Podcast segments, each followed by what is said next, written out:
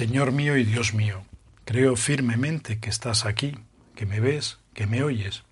Te adoro con profunda reverencia. Te pido perdón de mis pecados y gracia para hacer con fruto este rato de oración. Madre mía Inmaculada, San José, mi Padre y Señor, Ángel de mi guarda, interceded por mí. Conviérteme, Señor, y me convertiré. No sé si a ti también te sucede, pero cuando la ONU o esas organizaciones públicas internacionales declaran un día dedicado a una causa de especial interés, pues si es un tema de los que no tienen que ver así muy directo con mi vida, es que ni me entero de esto, ¿no? Ayer, por ejemplo, pues era, además de miércoles de ceniza, era el Día Mundial del Pistacho. Suena así gracioso. Bueno, supongo que al productor de pistacho, pues, y al que lo vende y distribuye, pues eso le puede ser más interesante. Hoy, por ejemplo, es el Día Mundial de las ONGs y el próximo 3 de marzo, el Día Mundial de la Vida Silvestre. Entiendo que habrá gente que lo celebrará y esto me parece muy bien. Pero quiero decir con esto que una etiqueta no hace importante un producto, salvo que éste lógicamente lo sea. Lo mismo los aniversarios. Por sí mismos tampoco implican tanto la vida. Lo que hace especial un día no es la etiqueta simbólica que le ponemos, sino el sentido que le damos. Y en consecuencia, pues cómo lo tratamos de vivir. Así, por ejemplo, si hoy es el cumpleaños de alguien a quien aprecio, lo lógico es que saque tiempo donde no lo tenga para hacerle llegar algún detalle, felicitarle con cariño, etc.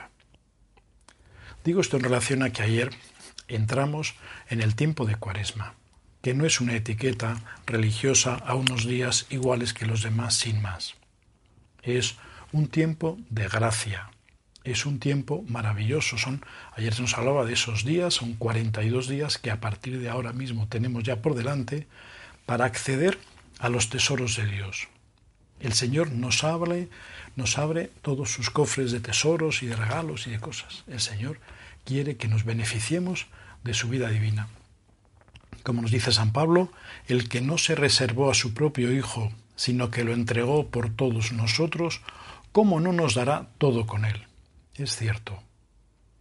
Si nos acercamos a ti, Señor, nos enriqueceremos con tus inagotables tesoros y gracias de amor, de misericordia, de cariño.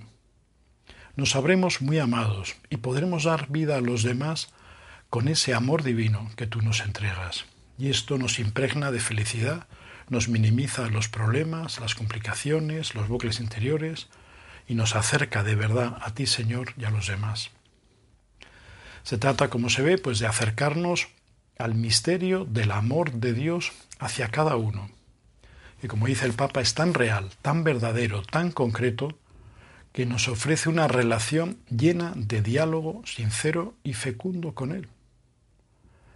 En definitiva, se trata de recuperar esa idea que el Señor dice en el Apocalipsis. Mira, estoy de pie a la puerta y llamo. Si alguien escucha mi voz y abre la puerta, entraré en su casa y cenaré con él y él conmigo. Jesús lo que quieres es que te invitemos a entrar, que te pidamos que te quedes con nosotros, como hicieron los de Maús cuando vieron que los caminos de la vida os separaban. Leo el texto. Llegaron cerca de la aldea donde iban y él simuló que iba a seguir caminando. Pero ellos le apremiaron diciendo Quédate con nosotros, porque atardece y el día va de caída. Y entró para quedarse con ellos. Si dejas entrar a Cristo, tu corazón se enciende y querrás quitarte modos de actuar egoístas en tu familia, en tu trabajo, en la relación con los amigos, etc. Así sucedió con los de Maús. Cuando ellos repasaban ese encuentro con el Señor, Decía, no ardía nuestro corazón mientras nos hablaba por el camino. Ese encuentro contigo, Jesús, nos hace encendernos de verdad y nos pones pues en esa situación de olvidarnos de nosotros mismos y volver como estos de Maús, volver por la noche sin miedos, llenos de alegría, a anunciarte a ti resucitado. Para colocarte dentro de nosotros, que eres ese huésped divino maravilloso que tenemos con nosotros, o más que un huésped diría es nuestra, es nuestra identidad más profunda, Cristo en nosotros. ¿Quién eres tú? Pues tú eres una persona profundamente amada por Cristo y esa es tu identidad. Pues para Señor, para que estés dentro de nosotros, tenemos que activar la oración, tenemos que activar, y especialmente en este tiempo de cuaresma, mucha oración. Recordamos esas palabras de San Juan Pablo II al inicio de su pontificado y que el Papa Francisco tantas veces pues, nos ha recordado. Abrid de par en par las puertas a Cristo, no tengáis miedo. Cristo conoce lo que hay dentro del hombre, solo Él lo conoce.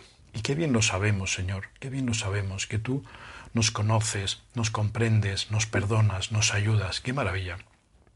Y decía San Juan Pablo II, Permitid, pues, os lo ruego, os lo imploro con humildad y con confianza, permitid que Cristo hable al hombre. Solo Él tiene palabras de vida, sí, de vida eterna. Tú y yo necesitamos ese diálogo con, quien tiene esas palabras de vida que nos llenan realmente de esa vitalidad, de esa paz y de esa alegría que es estar contigo. Por eso en la cuaresma es lógico que tratemos de blindar, así, blindar un tiempo de oración diaria, tanto de oración vocal, esas oraciones vocales que podemos hacer al levantarnos o acostarnos o en algún momento más del día, como con el rosario, por ejemplo, y de esa oración mental, esa meditación, ese considerar el Evangelio, meditar el Evangelio, para hablar con Cristo. Y también, como consecuencia de ese deseo de estar contigo, Jesús, pues buscamos esa frecuencia de los sacramentos, especialmente de la Eucaristía y también de la penitencia, del sacramento de la confesión. De este modo, junto con hacer penitencia también por nuestros pecados y, esa generosidad tanto en tiempo como en recursos en favor de los más necesitados, pues nos abrimos a la misericordia tuya, Jesús, y nos renovamos por dentro. Me encantan esas palabras del Apocalipsis donde tú dices, he aquí que todo lo hago nuevo. Es decir, cuando tú entras, nos renuevas por dentro, pero desde lo más profundo de nuestro ser, y nos conviertes de pecadores en siervos buenos y fieles. Esta experiencia, nos dice el Papa, de la misericordia, solo es posible en un cara a cara con el Señor crucificado y resucitado, que me amó y se entregó por mí. Es decir, la oración, nuestra oración personal. Y dice él, se trata de un diálogo de corazón a corazón, de amigo a amigo. Por eso la oración es tan importante en el tiempo cuaresmal. Más que un deber nos muestra la necesidad de corresponder al amor de Dios, que siempre nos precede y nos sostiene. Es cierto, nosotros no nos convertimos por nosotros mismos. Hemos dicho al principio, conviérteme, se lo decimos al Señor, conviérteme y me convertiré hasta para poder decir el nombre del Señor, hasta para poder santiguarme, necesito la acción de Dios. Es lógico, Señor, que te pidamos que nos transformes, que nos cambies por entero. Necesitamos de verdad experimentar en nosotros tu fuego salvador, ese fuego que has venido a traer a la tierra. Y en este tiempo de cuaresma es más fácil, y además entendemos mejor el sentido porque todo, toda esta preparación desemboca en el triduo pascual, es decir, en ese misterio redentor tuyo que está en la pasión, en la muerte y resurrección, con la cual nos has dado vida, nos has sanado por entero, nos has hecho más a tu imagen y semejanza. Nos hace entender ese fuego lo que significa que viene el Evangelio, esta expresión tan bonita de habiendo amado a los suyos, los amó hasta el fin.